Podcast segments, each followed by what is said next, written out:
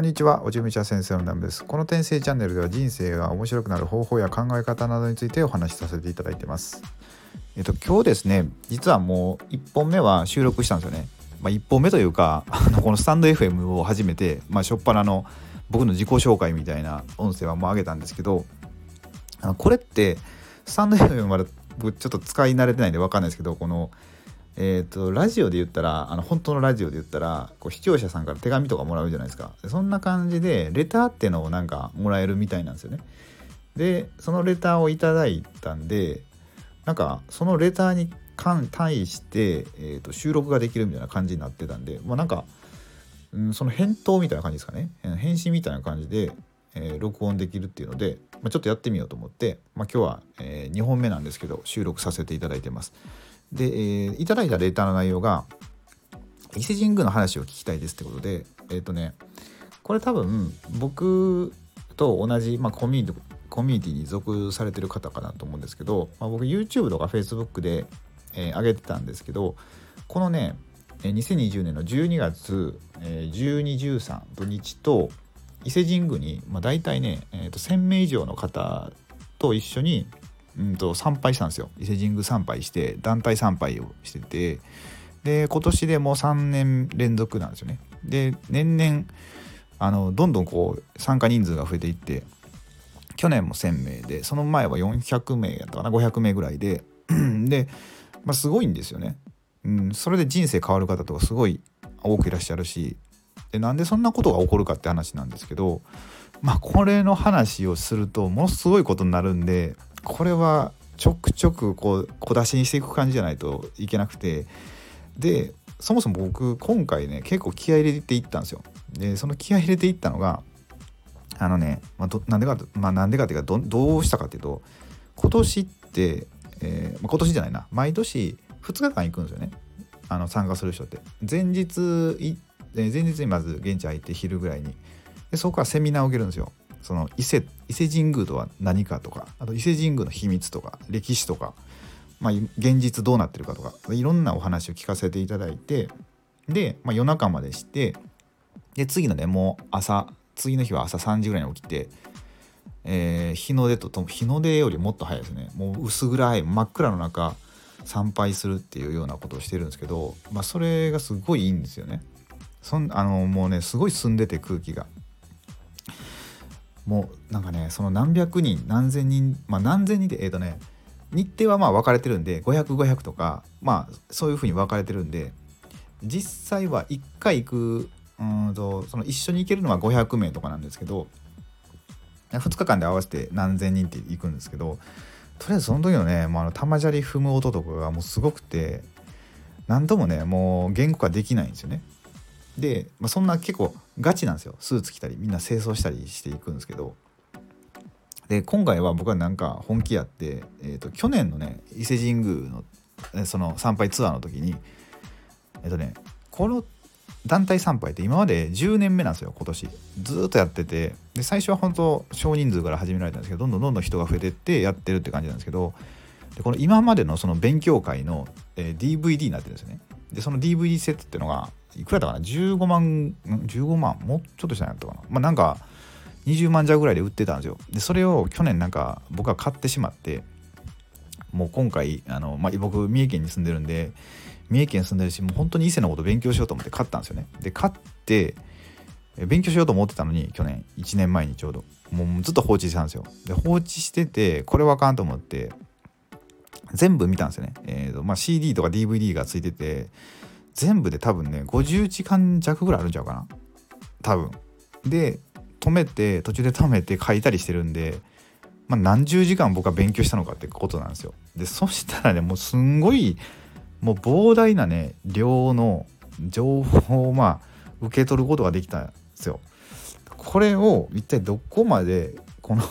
ラジオで喋るかっていうと、まあ、かなり謎なんですけどこれはまあおいおいまたレターをいただいたら出していこうかと思うんですがとりあえずえっ、ー、とね今回はうんとなんかねこの伊勢のことを勉強していくんですけど、まあ、歴史実際にどういった歴史があったかっていうのとあと裏の歴史とかスピリチュアルな面で見た伊勢とかまあいろんなねお話を聞かせていただいてるんですけどまあ、伊勢っていうのは本当すごい土地なんですよ。なんか本当えーと、日本だけじゃなくて、まあ、日本でもあの言うじゃないですかお伊勢さんが一番すごいってでそれはまあ当たり前なんですけど世界的に見てもうんとその中心じゃないのかっていうぐらいお伊勢さんってすごいんですよね。うん、で、まあ、僕三重県のある地域に住んでるんですけどそこの地域もえっ、ー、とねまあすごいんですよ。もうこれねかなりぶっ飛んでるんでねこれちょっと言ったらドン引きするっていうレベルなんで、まあ、ちょっとやめときますけどあのそうなぜねありがたいことにこう今住んでる三重県っていうのはまあまあまあすごいあの土地っていうことでんでねその伊勢んじゃあ伊勢の何喋ろうかな。あ伊勢神宮ってうんと、まあ、持統天皇、えー、500年ぐらいだったかな、えー、西暦で言って。500年ぐらい560年ぐらいだったかな、まあ、持統天皇って言ったんですけどそのその頃に、えー、伊勢神宮ってあの社が建ったんですよね。でそれまででもあのそこにはすごい土地だったんですよ。この伊勢神宮があるってとこは。で伊勢神宮ってあの元伊勢って言ってすごい伊勢神宮の場所でめちゃくちゃ変わってるんですよね。ものすごいえっとね兵庫にも行ったし愛知にも行ったし岐阜にも行ったしとか言ってすごい移動してるんですよ。何何回？40回ぐらいだったかな？多分移動してて。でその、まあ、移動してるっていうのは意味があるんですけど、まあ、これもちょっとまあまあまあ今回はちょっとやめといて。すっごい移動してで、まあ、やっと今の三重県のこの、えーとまあ、宇治山田ってとこですよね。で伊勢にあの伊勢神宮今のとこに、えー、来たっていうことですね。であのー、まあ、この伊勢神宮ってじゃあその社が来る前何があったかっていうとまああの木が大きい木が立ってたみたいなね。そういうのがあって。だから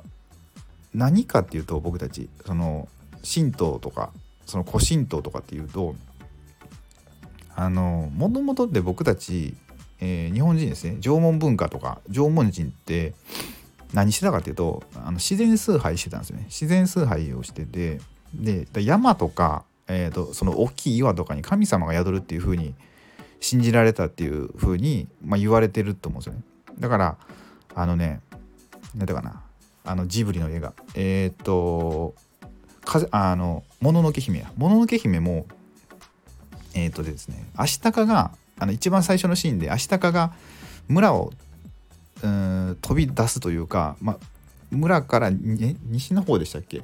東の方か？に行きなさいみたいな話だったかな？あれ西に行くんやったかな？あまあいやど,、まあ、どっちかですよね。で行くって話であるんですけどあのあの村もあれねよく見るとえっとねあの村のなんかおばあちゃんいるじゃないですか。占いしてる。あのシーンで右側にあの、ね、でっかい岩が映ってるんですよ。実は。であの岩は何かっていうとそのまあ言ったら神様なんですよね。神様が宿ってるっていう風に描かれてるとかっていう話なんですよ。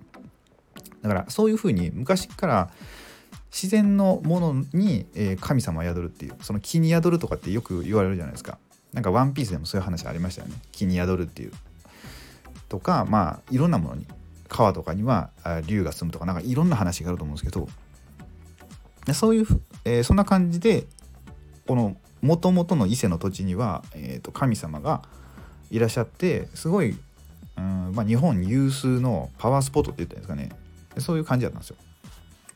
でそこに、えーとまあ、伊勢神宮が建ったっていうことででこの建った理由もね話し出すとこれもうむちゃくちゃこれ時間かかるんでまあまたあの次回 次回というかこれをラジオで喋れるのかって話なんですけどこれラジオで喋る内容ではないかなっていう。ちょっともう何かセミナーをできるレベルなんで、うん、だからそうですね。まああの三重県はちょっと特別だったっていうね。まあ、三重県以外でもいっぱい特別な土地ってあるんですけどまあそれはえっ、ー、と何かまたレターいただいたら、はい、お話しさせていただこうかなと思いますだからねうんとこの ラジオ番組で一応テーマが、まあ、人生を面白くするっていうことでいうのがテーマなんで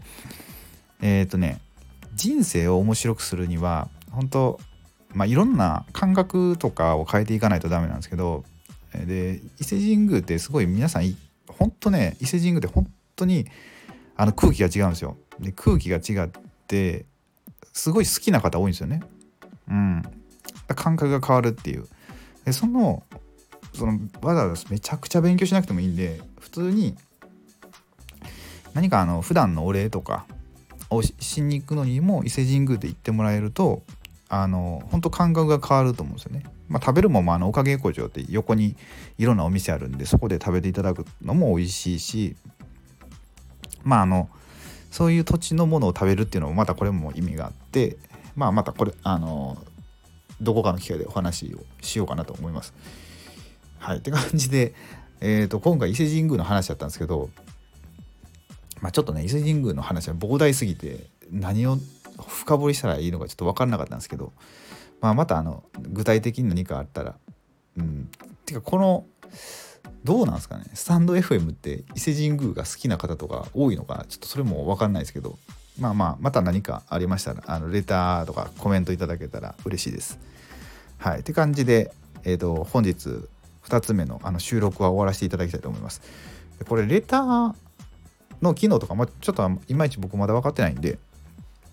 まあもしなんかこれでちょっと不具合があったら申し訳ないんですけど、まあ、多分これでねあの録音できてると思います。はいえっとこれね誰どなたかいただいたのかちょっと分かんないんですけどあのレーターくださいありがとうございました。また今後ともよろしくお願いいたします。ということで、えー、この第2回のラジオは終わりたいと思います。最後までご視聴くださりありがとうございました。